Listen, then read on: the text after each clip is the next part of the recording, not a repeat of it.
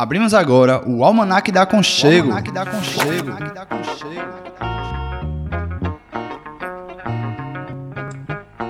O passeio da rádio comunitária Conchego pelas aventuras da comunicação livre e popular.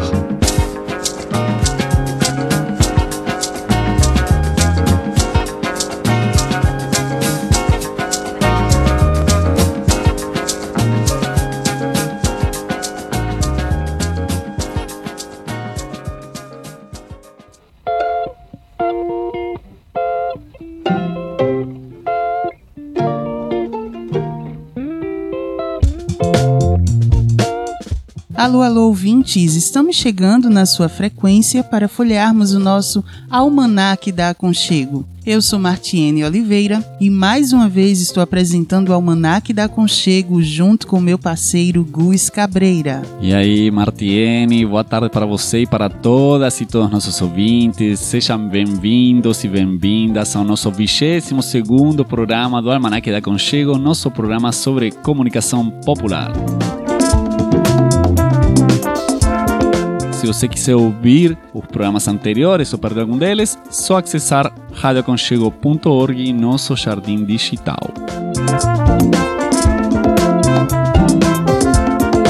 É isso, e hoje convidamos a jornalista e professora queridíssima né, da Universidade Católica de Pernambuco, Andréa Trigueiro. Com ela, continuamos nossa série de programas com mulheres que trabalham e fazem comunicação com o objetivo de pensarmos juntos a democracia e os direitos humanos. E a Si continua trazendo elementos para pensarmos e discutirmos a soberania digital. E o baú da Aconchego? Com que será que vai nos surpreender hoje? E como indicação cultural, vamos indicar um filme que está dando o que falar e que tá, dá para assistir nos cinemas da cidade. E música, né, Gus? Não pode faltar a música. Vamos ouvir a música A Fome e o Canibalismo, da cantora e compositora Arícia Mess.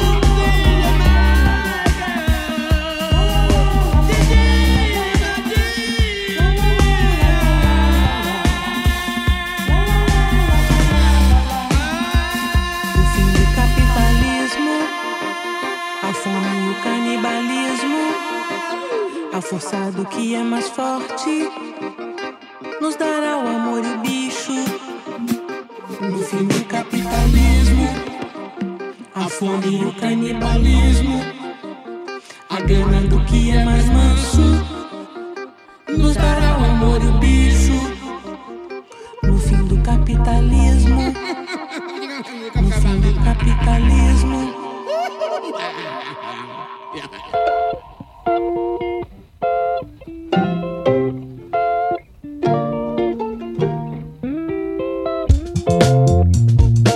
Muito massa esse som de Aricia Mês. Acabamos de ouvir A Fome e o Canibalismo. Essa cantora eu conheci graças ao programa Voces de Cor, que nossa parceira Pri Oliveira faz aqui na Rádio Frecaneca FM. Agora vamos para a apresentação da nossa entrevistada de hoje, a jornalista, professora da Unicap e educomunicadora Andrea Trigueiro. Se apresenta aí, Andrea. Eu sou Andrea Trigueiro, eu sou jornalista, sou educomunicadora, eu sou professora da Universidade Católica de Pernambuco, onde ministro disciplinas ligadas a jornalismo e direitos humanos, jornalismo comunitário, jornalismo e políticas públicas e rádio, né, mídia sonora. E eu também sou especialista em direitos humanos, o meu mestrado, o meu doutorado também são pesquisando nessa área. E eu trabalho com tudo a partir da, do entendimento de que a comunicação é um direito humano, é um direito garantidor de outros direitos e a partir dessa, desse entendimento, a gente vai para todos os demais campos. Então, todo o meu trabalho ele é muito baseado na democratização do acesso e da produção da comunicação como forma de garantir a cidadania e como forma de garantir o acesso a outros direitos também a partir da, da comunicação que se produz. Andréa tem uma longa trajetória né, em rádios comerciais, como a Rádio Jornal, Rádio CBN e Rádio Clube. Perguntamos sobre os aprendizados dessa trajetória na mídia tradicional. Ainda durante a graduação, né, em 90, 1990, eu comecei no rádio. Eu comecei na Rádio Jornal, onde eu passei dois anos, mais ou menos, dois anos e meio. E a partir disso, eu tive 10 anos de trabalho na mídia tradicional. Passei pela Rádio Jornal, pela CBN, eu passei pela Rádio Clube, muito com rádio. E nesse período eu me aproximei muito das periferias. Eu venho de periferia, mas a periferia de onde eu venho, ela era uma periferia, digamos assim, um pouco mais é, elitizada, se é que a gente pode falar dessa forma. Então, as casas eram todas de alvenaria, era uma vila e etc. Mas quando eu fui para o rádio, o rádio me levou para periferias com problemas sociais muito marcantes, muito explícitos. E isso me aproximou também dos direitos humanos. Nesse período, eu comecei a trabalhar com organizações não governamentais. Eu dizia assim: eu ganho meu dinheiro na empresa privada, e eu devolvo para a sociedade de alguma forma, trabalhando com os movimentos sociais, com as organizações não governamentais, com as organizações comunitárias. Era uma forma que eu encontrava de dar vazão com a minha profissão daquilo que me angustiava, daquilo que me incomodava, daquilo que me constrangia no que se refere à dignidade da pessoa humana. Então, eu passei 10 anos nessa é, meios de comunicação tradicionais e movimentos sociais, e depois eu fui fazer uma especialização em direitos humanos, porque realmente entendi que aquilo era o meu foco. Eu já trabalhava na Globo nessa época, na TV Globo, eu também fui repórter, produtora. Nesse período, eu me aproximei ainda mais dos movimentos sociais, porque depois da especialização em direitos humanos, eu fui adentrando esse universo e trabalhando com força maior, tanto na mídia tradicional, sempre trabalhei na mídia tradicional, mas também nesse campo é, da sociedade civil organizada. E aí eu fui para mestrado estudar educação e direitos humanos, depois eu fui para doutorado estudar violação de direitos humanos, e essa caminhada que eu fiz pelos veículos, pelos movimentos sociais, pela academia, resultaram num perfil que eu tenho hoje, não é? Trabalhando a partir do direito humano à comunicação, entendendo que em alguns espaços a gente vai ter avanços maiores, em outros espaços avanços menores, mas de um modo geral, eu entendo que nós, jornalistas e comunicadores, por missão, né, está no nosso código de ética, nós devemos defender os preceitos da Declaração Universal dos Direitos Humanos. Isso está lá no código de ética dos jornalistas. Então, tomei para mim essa compreensão e isso pauta a minha trajetória toda. Então, já fui fotógrafa, nas minhas fotografias eu tentava trazer esse tema. Eu trabalhei com rádio, esses temas, televisão, esses temas. Na sala de aula, por exemplo, quando eu preciso falar sobre técnicas de rádio, os conteúdos para essas técnicas são sempre pautados a partir do direito à comunicação. Hoje, é, eu, eu, coordeno um projeto de extensão aqui na Unicap que se chama Educom DH. É a Escola de Educomunicação e Direitos Humanos. É um projeto de extensão que junta estudantes de jornalismo e de direito, que produz o programa TVDH, que é o TV Direitos Humanos. Temos também um programa que se chama Expressão Livre DH, que está no Spotify. E a Educom DH, além de produzir esses conteúdos de educação e direitos humanos, faz formações. Então, a gente faz uma formação que se chama Rádio na Real.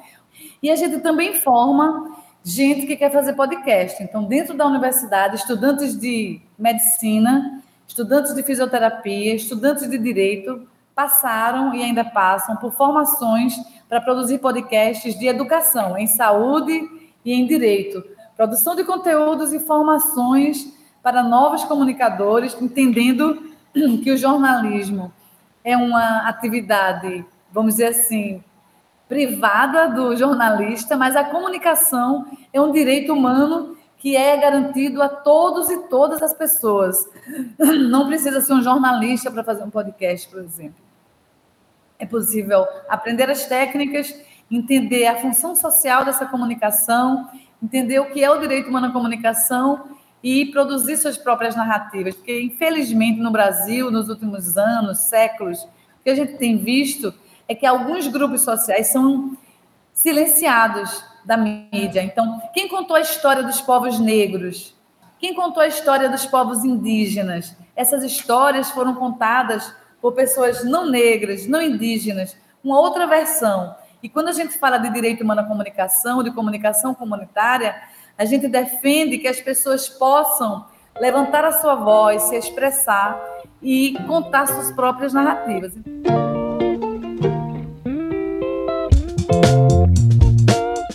Estamos com a presença da jornalista e professora Andréa Trigueiro. Vamos para um rápido intervalo e voltamos já já com mais Almanac da Aconchego.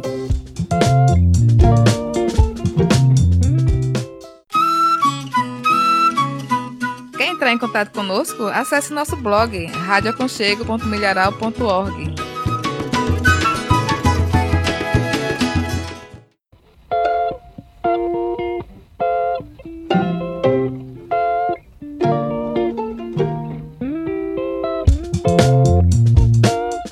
Continuamos folheando o nosso almanaque da Conchego. No programa de hoje estamos conversando com Andrea Trigueiro, jornalista, educomunicadora e professora da Universidade Católica de Pernambuco. Ela já nos contou sobre sua trajetória na mídia tradicional e como foi se aproximando da comunicação comunitária. E agora vamos conversar mais um pouco sobre a aproximação da mídia comunitária e popular.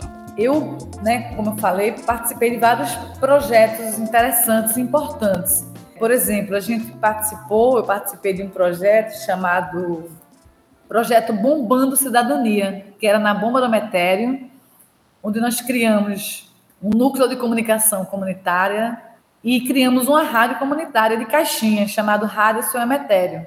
Formamos os comunicadores e ficamos dois anos lá, eles produzindo o dia inteiro programação de diversos temas, programa infantil, programa juvenil, programa para as mulheres. E foi uma experiência muito rica, uma experiência é, inovadora. A gente foi para lá achando que ia construir um jornal comunitário. E quando a gente passeou pelos diversos veículos, as pessoas que estavam na formação quiseram que fosse rádio comunitária. Infelizmente, essa rádio hoje não está funcionando por questões de sustentabilidade financeira. A gente sabe que esse campo da comunicação comunitária tem muitos desafios econômicos pela frente e muita gente é voluntária. Então, quando as pessoas começam a encontrar empregos, trabalhos para poder pagar suas contas, elas acabam tendo que sair. E a própria captação de recursos, né, de patrocínio, de contribuição cultural, né, de incentivo cultural que a rádio comunitária pode receber, até isso fica comprometido quando a gente não tem muita gente podendo articular. Então, essa experiência foi muito incrível, transformadora, muitos estudos, muitos alunos, muitos jovens dessa experiência se transformaram em jornalistas, né? Então a gente tem Jamerson Ramos no Leia Já, o Wesley que fez jornalismo, é, é Wesley Santos, a gente tem Manu Correia, que está fazendo jornalismo lá em Alagoas, que ela entrou no projeto com nove anos, era uma criança ainda, fazia Universo Infantil, o nome do programa. Depois ela virou adolescente, ela fez Universo Juvenil e hoje ela está terminando jornalismo. Esse é um exemplo. E hoje eu faço parte de um projeto dentro do Centro das Mulheres do Cabo. Eu faço parte do Centro das Mulheres do Cabo, que é uma ONG feminista que há cerca de 40 anos defende os direitos das mulheres, fica situada no Cabo de Santo Agostinho. E o Centro das Mulheres, há mais de uma década, já entendeu, há duas décadas pelo menos, a importância da comunicação comunitária. Então, eu inicialmente entrei fazendo formações, formando mulheres comunicadoras comunitárias, formando jovens comunicadores comunitários, e a gente passou alguns anos investindo nessas formações. E a partir disso, hoje existe um programa chamado Rádio Mulher. Ele é veiculado na Rádio Calheta FM, que está no Dial, é uma rádio comunitária, tem outorga, mas ele também é transmitido pelo Facebook do Centro das Mulheres do Cabo e, às vezes, no Instagram do Centro das Mulheres do Cabo, numa experiência transmediática no uso de várias plataformas simultâneas.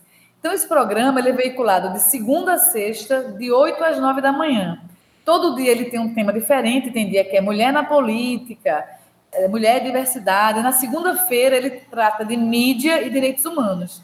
Quem apresenta ele é Manina Guiar, uma grande comunicadora comunitária, que tem histórico aí com a Rádio Cultural Moribeca, também faz parte do Centro das Mulheres, então ela apresenta na segunda-feira. E a gente trata justamente dessa análise crítica de mídia dos temas que são importantes para a gente.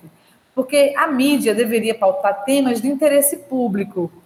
Mas porque a mídia comercial busca o retorno financeiro, né? a comunicação vira um produto, e como produto tem que ter audiência, tem que dar lucro, a mídia comercial acaba se afastando de muitos temas que são de interesse público, que são importantes para a gente, para as comunidades, para as periferias. Não só o tema, mas a abordagem sobre aquele tema. Então, o Rádio Mulher, ele tem esse perfil. Ele conversa com as periferias, com as comunidades, de uma forma e com temas que interessam e são úteis para a vida, para o cotidiano dessas pessoas, que ajuda essas pessoas a compreenderem os temas de uma maneira mais diversa, porque se a gente observar a versão dos fatos que os meios de, de comunicação tradicional trazem é praticamente a mesma versão. As vozes que nós ouvimos nessas emissoras tradicionais são praticamente as mesmas vozes. E a gente precisa diversificar as vozes, diversificar a visão de mundo, diversificar as versões sobre os fatos. Então, o Rádio Mulher tem essa perspectiva. E nas segundas, a gente faz análise crítica de mídia, reforça a importância da mídia independente, como sendo uma mídia onde a gente encontra uma diversidade maior, e reforça a importância da mídia comunitária, que fala a nossa língua, com o nosso sotaque, com as nossas pautas e com essa construção coletiva da participação efetiva das pessoas na produção desses conteúdos desse programa.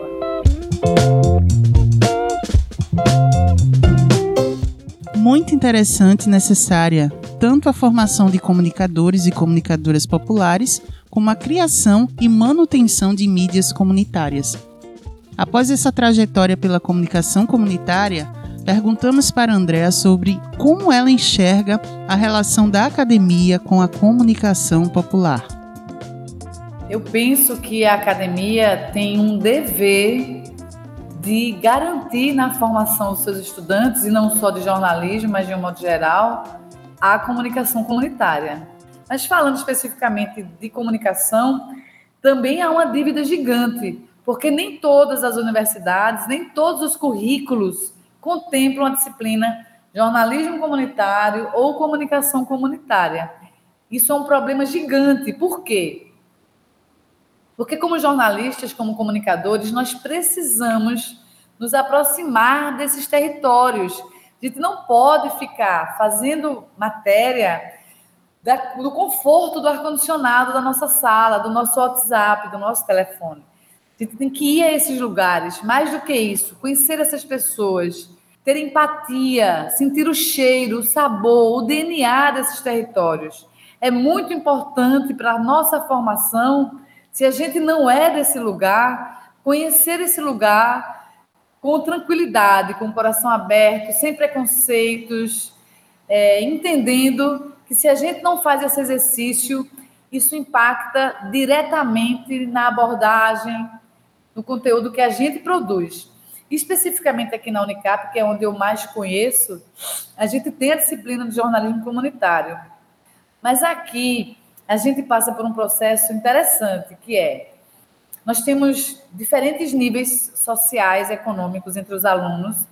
É uma universidade cara, ela é comunitária, mas a mensalidade dela é alta. Mas, ao mesmo tempo, ela tem um programa de bolsas muito grande. Tem cotas próprias. A universidade tem cotas próprias, raciais, sociais. Então, você encontra nas salas de aula uma mistura bastante interessante de pessoas muito ricas e de pessoas muito pobres. Então, tem uma, uma pluralidade, digamos assim, nas salas de aula que em, em, alguns aspectos é muito bom e em outros aspectos é bastante desafiador. Mas o fato é que eu, particularmente, encontro nisso um bom momento justamente para essa troca. A gente lê Paulo Freire para entender sobre esse diálogo, essa comunicação dialógica que pressupõe falar e ouvir, pressupõe construir juntos, pressupõe que não haja uma invasão cultural, pressupõe que todos os saberes eles são importantes, pressupõe uma horizontalidade nessa relação. E a gente também estuda a professora Cecília Peruso, que é a professora que foi pioneira aqui no Brasil nos estudos acadêmicos sobre a comunicação popular, a comunicação comunitária. Ela até sugere que a gente mude essa expressão para comunicação do povo, né? Então a gente vai para as leituras para entender o que a teoria, digamos assim, nos revela e a gente vai a campo os meninos desenvolvem projetos onde eles diagnosticam as necessidades da comunicação de algumas organizações e depois, juntos, constroem um plano de ação com três ações de comunicação que devem deixar um legado de autonomia e protagonismo. Então, às vezes, as organizações comunitárias que são parceiras dos meus alunos nessa disciplina querem formações querem aprender a usar mídia social, querem aprender a fotografar, querem aprender a usar os vídeos, querem aprender a escrever legendas ou querem simplesmente que os alunos façam algumas coisas mais complexas, como, por exemplo, criar um site para que eles mostrem o seu trabalho. E a nossa perspectiva é fazer algumas coisas que as organizações não vão saber fazer, tudo bem, mas entre as três ações, pelo menos uma precisa deixar o grupo sabendo fazer depois que os alunos terminarem a disciplina. Ou seja, não queremos tutelar as pessoas, nós queremos que elas criem asas e ganhem autonomia tecnológica, domínio das técnicas, de aplicativos, etc., para que possam seguir com as próprias pernas depois que nós sairmos. E no, na, na, na, menor contribuição, digamos, que esse processo traga, os meninos e as meninas vivem um processo de empatia muito interessante, de transformação de visão de mundo. Eles revelam que isso muda eles como pessoas, né? eles passam a ser outras pessoas, eles é, admitem os preconceitos, a visão equivocada que às vezes eles tinham quando chegavam na disciplina, e o quanto isso impactou no desenvolvimento da própria formação, no perfil e na atuação dentro dos veículos. Então, dentro dos veículos convencionais, esses estudantes acabam tendo esse olhar mais humano, mais é, cumpridor do seu papel social, com mais empatia, com envolvimento, com aproximação, jornalismo de causas, né? A gente acaba falando sobre jornalismo de causas, acaba falando sobre jornalismo independente e acaba também entendendo que para que o jornalismo comunitário aconteça de fato, ele só pode acontecer se ele estiver dentro da comunicação comunitária, onde a gente envolve os moradores e as moradoras para essa produção. Então, é uma experiência que a gente vive aqui muito rica, eu considero. É um divisor de águas para os estudantes. Tem uma coisa que Cecília Peruso traz para a gente, que é participar da democracia é um direito. Participar produzindo comunicação é um direito que nós temos, está garantido em vários documentos.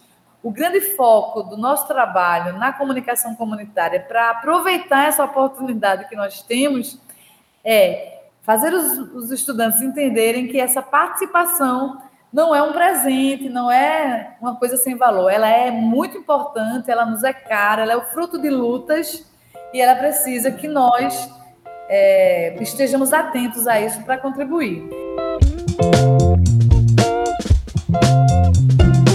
Você está ouvindo a entrevista com a jornalista e professora Andrea Trigueiro sobre diferentes temas como comunicação popular, a relação com a academia, democratização da comunicação e o vínculo também com a mídia tradicional. Agora vamos para um rápido intervalo e voltamos já já com mais Almanac da Conchego. Fica com a gente.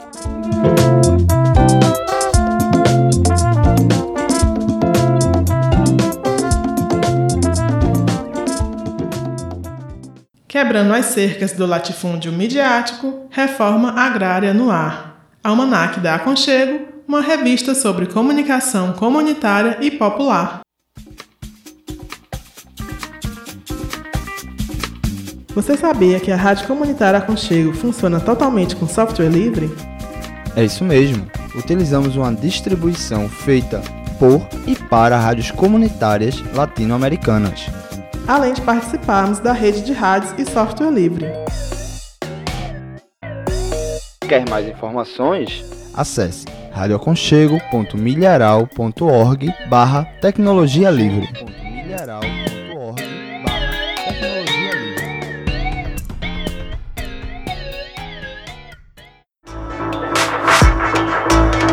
Continuamos folheando o nosso almanaque e chegou o momento da toca do Saci. Fala, Saci! Alô, alô, bem-vindos à Toca do Saci.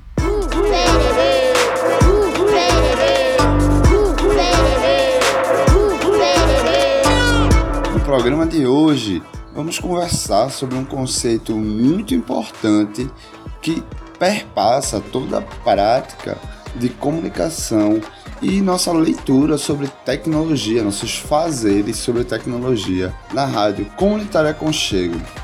É o conceito de soberania tecnológica. Para entender esse conceito, a gente precisa entender um outro conceito, que na verdade é, não é um conceito correlato, mas é da onde surge o conceito de soberania tecnológica, que é justamente do conceito de soberania alimentar. Eu vou trazer aqui para vocês um textinho do blog do site do MPA, que é o Movimento de Pequenos Agricultores, e ao final fazer um comentário. Se a gente analisar esse texto, substituindo as referências ao campo alimentar pelas referências ao campo tecnológico, esse texto não precisa de modificação nenhuma, de explicação, ele já é por si auto-evidente. Então a relação entre esses conceitos não é apenas de uma influência originária, né, da onde surge uma ideia que depois é modificada e ela surge como inspiração para o de soberania tecnológica. Ele é, na verdade, a gente pode fazer traduções muito diretas. Vocês vão ver. Soberania alimentar pelo MPA, Movimento de Pequenos Agricultores. O conceito de soberania alimentar nasce em contraponto ao conceito de segurança alimentar, estabelecido pela FAO, pois compreende-se que um povo, para ser livre, precisa ser soberano, e essa soberania passa pela alimentação. O MPA, assim como a Via Campesina Internacional, compreende que soberania alimentar é o direito dos povos a definir suas próprias políticas e estratégias sustentáveis de produção, distribuição e consumo de alimentos, que garantam o direito à alimentação a toda a população, com base na pequena e média produção, respeitando suas próprias culturas e a diversidade dos modos camponeses de produção, de comercialização e de gestão, nos quais a mulher desempenha um papel fundamental. Além disso, é um direito que os povos têm a produzir seus próprios alimentos. Mais que um conceito, soberania alimentar é um princípio que orienta a luta camponesa. É uma proposta alternativa que orienta as novas relações de produção e consumo, sendo uma das bases dos povos em sua luta contra o agronegócio e as políticas neoliberais promovidas por instituições financeiras e transnacionais. Para o MPA, a soberania alimentar é o eixo articulador entre campo e cidade é o elemento material e simbólico que impulsiona e legitima a luta por reforma agrária e a construção de uma nova territorialidade que tenha nos camponeses e povos originários e tradicionais a base material e espiritual para a construção de uma nova sociedade. Então, nesse texto a gente tem algumas questões que eu vou fazer essa tradução, alguns termos que a gente poderia traduzir diretamente e esse texto ficaria 100% coerente para a gente falar de tecnologia. O primeiro mais óbvio é quando ele fala de alimentar ou alimentação, a gente poderia trocar por tecnologia. Então, o conceito de soberania alimentar nasce em contraponto ao conceito de segurança tecnológica. Como é que a gente pode traduzir esta segurança tecnológica? O que é que a gente vê que seria uma pauta que existe na sociedade, mas que ela não chega a suprir o que a gente pretende com soberania. Então eu leio a analogia entre segurança tecnológica e segurança alimentar como a questão de alguns movimentos que pautam a necessidade de termos mais acesso à internet e apenas o acesso. Como se apenas o acesso à internet, a disponibilidade de mais acesso, fosse resolver problemas de uma educação para as telecomunicações, uma educação para a tecnologia, uma educação para a informática. Acesso é apenas um passo. A gente precisa ter esse passo maior, esse passo soberano, e nisso a gente continua a comparação aqui com o texto do MPA. No segundo parágrafo, ele vem dizer que soberania trocando os termos. Soberania tecnológica seria o direito dos povos a definir suas próprias políticas e estratégias sustentáveis de produção, distribuição e consumo de tecnologia, que garantam o direito à tecnologia de informação a toda a população com base na pequena e média produção, respeitando suas próprias culturas e a diversidade de produção, de comercialização e de gestão. Nesse segundo parágrafo está diretamente o contraponto A. Apenas consumir, e por outro lado, a soberania garante o direito da gente definir, não a gente consum poder consumir o que tem no mercado, mas a gente poder definir o que queremos colocar para o mercado ou para as nossas comunidades. No final, o texto volta dizendo que soberania é um princípio que orienta a luta por tecnologia, pelas TICs, pela questão da educação para a mídia, educação para a tecnologia. Então, mais que um conceito, soberania tecnológica é um princípio que orienta essa nossa luta por uma educação para a mídia, educação para a informática, para a informação, né?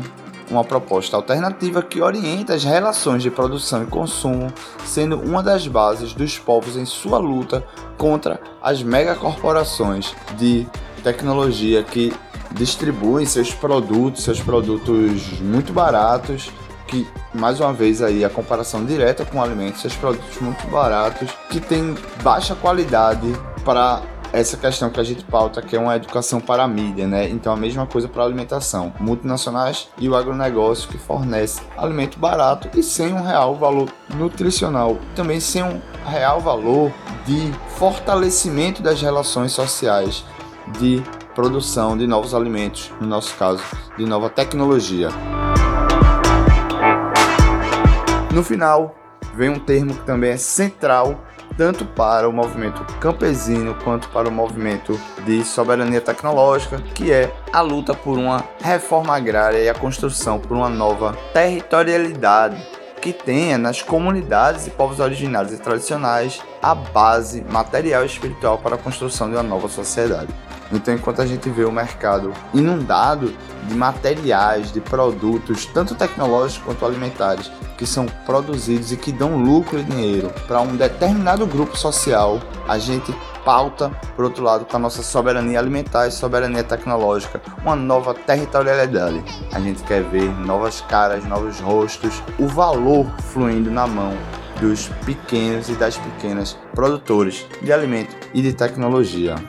Vou encerrando por aqui a coluna de hoje e, apesar de termos ainda um pouco de dificuldade de encontrar material quando fazemos pesquisa por soberania tecnológica, recomendo se buscarem, se lerem sobre a história de tecnologia alimentar. Essa é mais do que uma inspiração, essa pode ser tratada como um texto que fala diretamente sobre tecnologias com pequenas traduções de termos. Um grande abraço e até a próxima semana fonte deste programa, site do MPA Brasil, mpabrasil.org.br.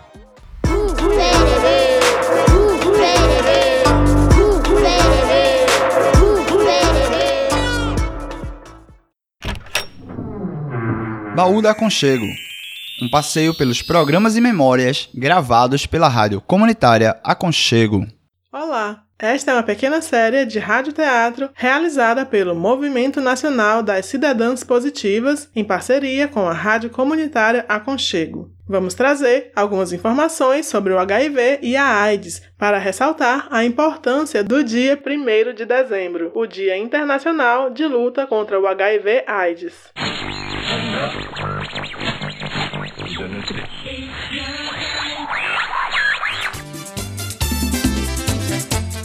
Episódio de hoje é Se não fosse a gravidez.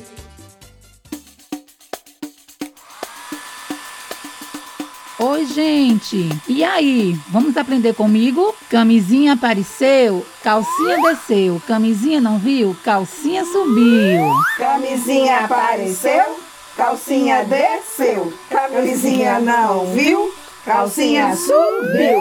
Muito bem, palma para nós. A pandemia do coronavírus ainda não acabou, né, mulheradas? Vamos lá para trás, que é maior e mais arejado. Bora, boa ideia. Eu vou só acabar esse cabelo e já chego, mas estou escutando tudo daqui, viu? Bom dia. Antes da senhora começar, eu queria saber o que é indetectável. Ô palavrinha difícil. Vocês falaram ontem, mas eu não tinha ouvido nunca essa palavra. Indetectável é quando a pessoa que vive com HIV faz o tratamento bem direitinho, tem uma vida sem exageros, uma vida equilibrada e quando faz o exame de sangue, o vírus não aparece mais na corrente sanguínea. Ele fica escondidinho no organismo da pessoa. Mas se der mole, aparece de novo no sangue. Poxa, então quer dizer que a pessoa está curada? Nada disso. HIV e AIDS não tem cura. Tem tratamento e controle. E você tem uma vida bem legal. E aí, Marion, qual que vai ser a história de hoje? A história de hoje é Se não fosse a gravidez. Visitando uma amiga no hospital, escutei um choro que não parava. Vinha de uma das enfermarias. Não sosseguei enquanto não achei a pessoa. Era uma mulher bem magrinha, parecia que só tinha cabelo. Eita, e aí? O que foi? Cheguei bem perto e perguntei: Por que você tá assim? Ela me disse: Tô desesperada. Queria morrer. Tô sozinha no mundo, minha família é do interior e meu marido me deixou faz três meses. Comecei a me sentir mal, desmaiei e uma vizinha me trouxe para cá. Descobri que estava grávida e com um tal de HIV. Fiquei sem fôlego.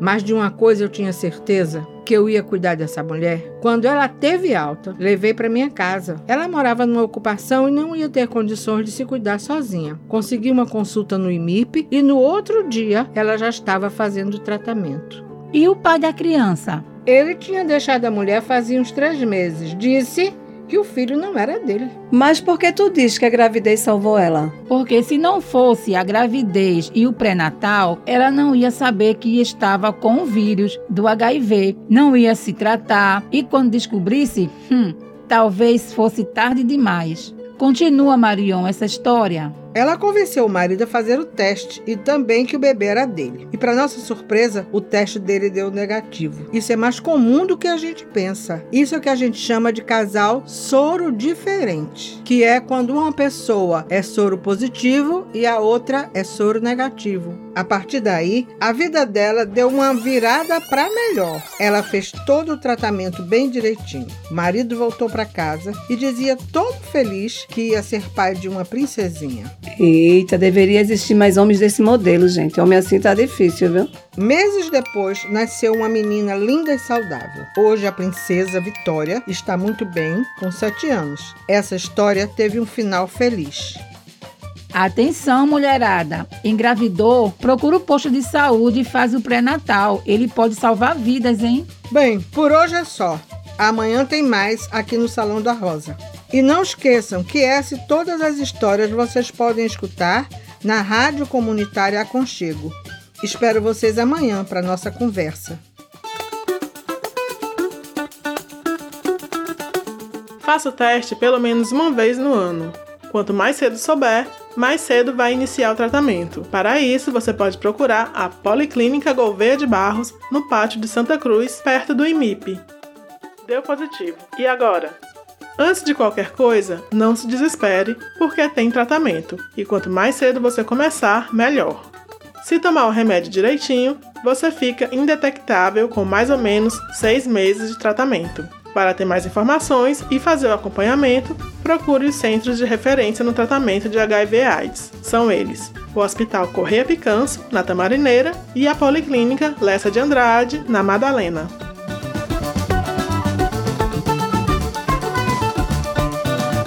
Para mais informações ou dúvidas, entre em contato com as Cidadãs Positivas nos números 819-8796-6892 ou 819-9915-4205. Este e os outros programas da série você poderá encontrar em nosso blog radioaconchego.milharal.org.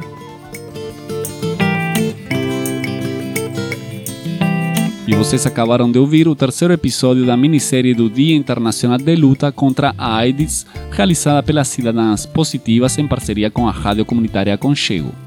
Com cinco episódios, a minissérie ficcional se propôs debater a questão do HIV/AIDS em forma lúdica.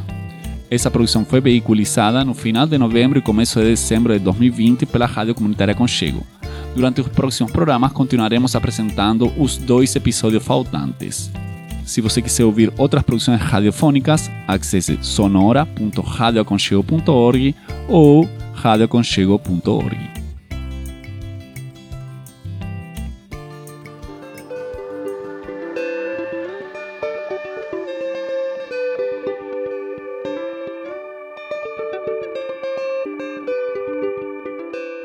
e agora vamos para a nossa indicação cultural, né? A indicação cultural de hoje, a gente quebra o nosso protocolo, né? Aqui e começa indicando um filme hollywoodiano, né? Um filme que está na boca do povo e que eu, como mulher preta, né, indico para todas as mulheres pretas possíveis, né? Que vão lá assistir, de preferência levem sua mãe, né? Se você tem uma mãe solo ou não, né? Leve sua mãe porque é um filme que fala muito de, da força da mulher preta, da força da mãe solo, da força da maternidade, né? E o filme de hoje que a gente está falando é A Mulher Rei, né? Com a artista principal, né? Que é Viola Davis como protagonista. E aí a gente tem outras personagens que brilharam tanto quanto Viola, né? A gente tem é, Naui e a gente tem Izogi. Eu não vou dar muito spoiler aqui, né? Para depois vocês não quererem fuzilar o nosso almanac. Mas o filme é maravilhoso, assim. É um filme que eu chorei do início ao fim, né? Eu fui sozinha assistir, me arrependi de não ter levado minha mãe, né? Mas foi um momento de renovo, assim. A gente sai transbordante do filme, né? Eu saí super leve e ao mesmo tempo cheia de força para continuar assim nos corres e desafios que muitas mulheres como eu têm enfrentado no nosso dia a dia. Então, segue a dica aí. A Mulher Rei está nos cinemas, né? Logo, logo também vai estar nas plataformas de streaming. Você está ouvindo o Almanac da Aconchego. Quer entrar em contato conosco? Ligue 99721 5409.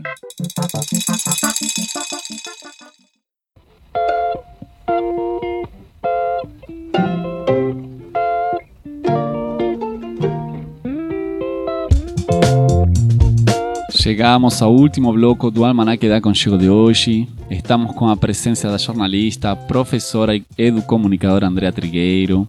A conversa tem sido bem massa, tem sido bem gratificante ouvir essas palavras, saber um pouco mais sobre a trajetória dela, saber de, das possíveis vinculações entre a academia e a comunicação comunitária e popular e saber de que há pessoas interessadas em fazer, em formar e em produzir mídia comunitária.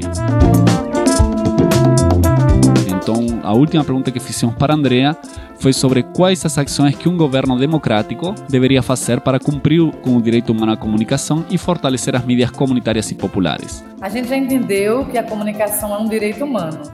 A gente também entende que para que o direito seja acessado, o Estado precisa ofertar as políticas públicas.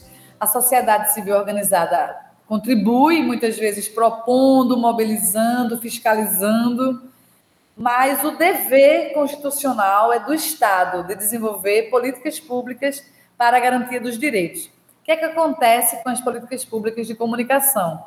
Elas são um desastre, elas são ineficazes, elas só contemplam a mídia comercial e se limitam à publicidade.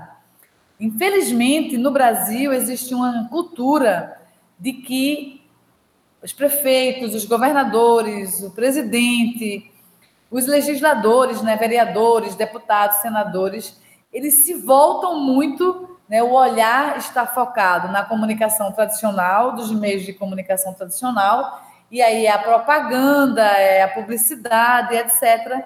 E esquecem de incluir em seus orçamentos verbas para as políticas públicas que garantam a mídia comunitária e a mídia independente.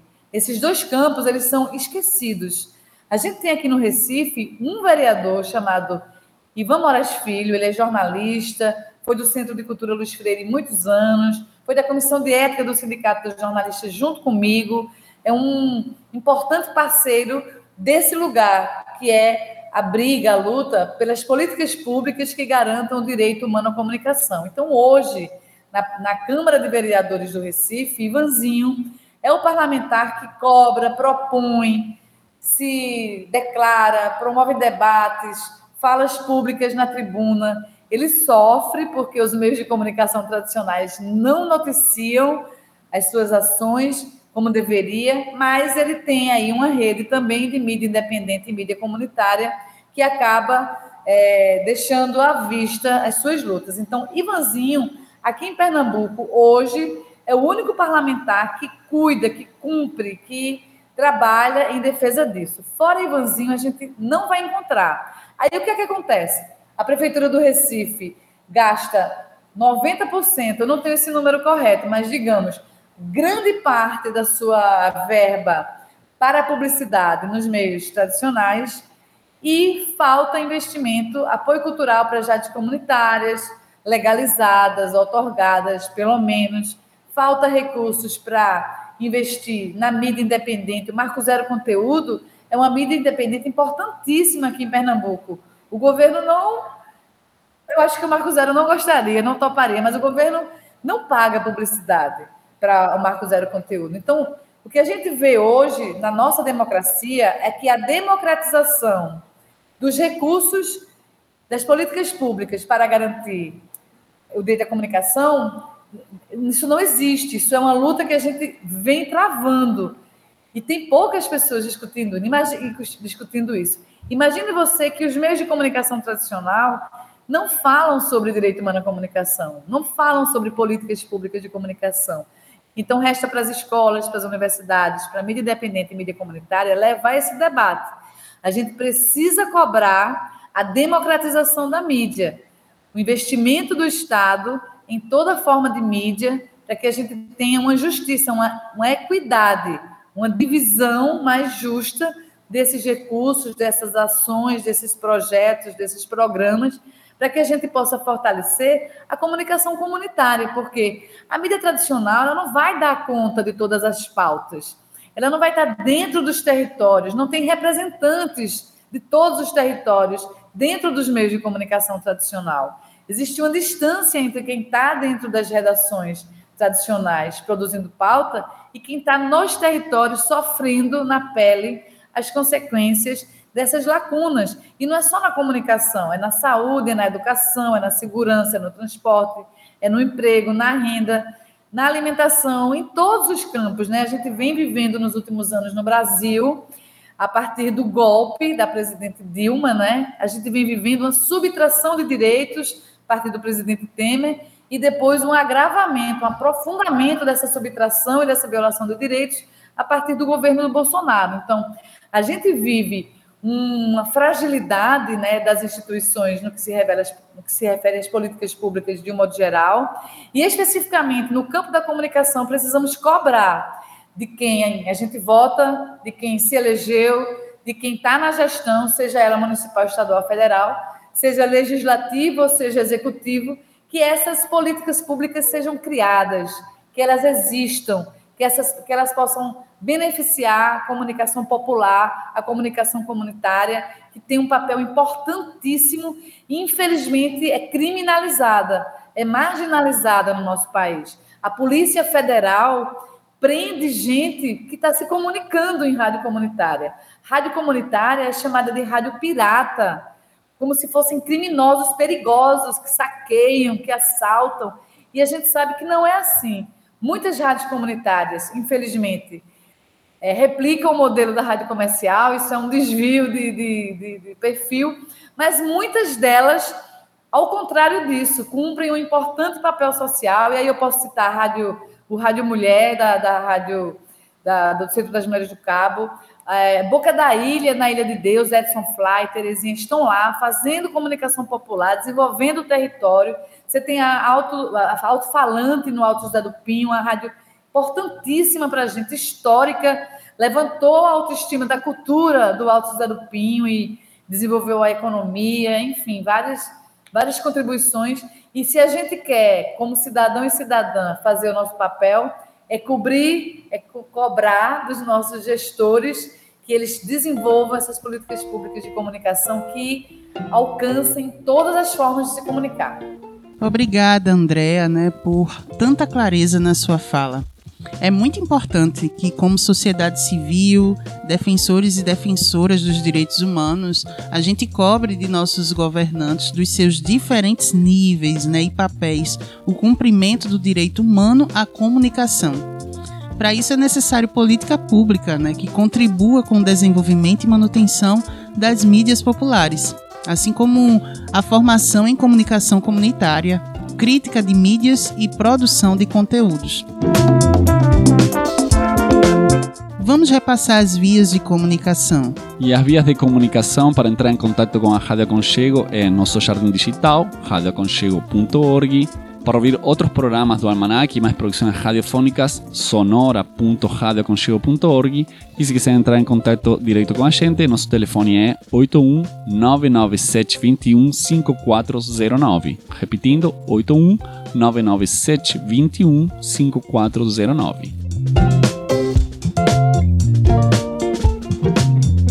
E isso, nosso programa de hoje está acabando, estamos chegando ao fim deste 22 segundo programa. Queremos agradecer enormemente a você que ficou aí conosco durante essa horinha. Até a semana que vem. E agradecemos a Andrea, né, pela sua participação maravilhosa. E a você, ouvinte, por nos acompanhar sempre aqui neste Almanac da Aconchego. Até o próximo programa. E vamos de música. Antes de nos despedir, Baquaca de Amaro Freitas.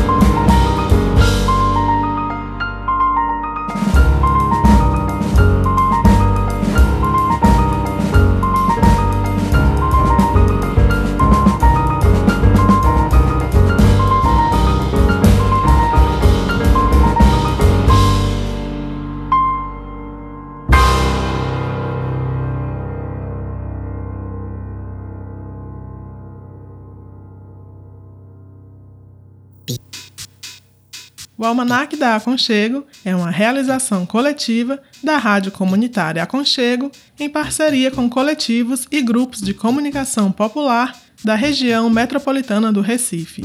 Participam e realizam este programa Gus Cabreira, Martiene Oliveira e Saci Pererê. Nas vinhetas, a voz é de Priscila Oliveira.